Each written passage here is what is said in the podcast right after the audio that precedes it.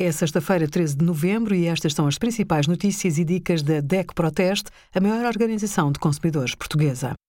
Hoje, em DEC.proteste.pt, sugerimos os pontos fortes e fracos dos modelos mais populares de malas de viagem, a insatisfação crescente com o serviço prestado pelos CTT e as escolhas acertadas de salamandras a do nosso teste. A união de facto é reconhecida por lei em Portugal desde 2001, como a situação jurídica de duas pessoas, independentemente do sexo, que vivam juntas há mais de dois anos.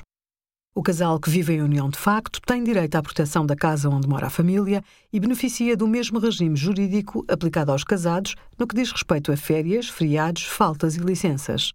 Por exemplo, se um adoecer, o outro pode faltar ao trabalho para lhe prestar assistência, Podem ainda fazer a declaração de IRS em conjunto e têm direito à proteção social em caso de morte de um dos membros. Obrigada por acompanhar a DEC Proteste a contribuir para consumidores mais informados, participativos e exigentes. Visite o nosso site em dec.proteste.pt.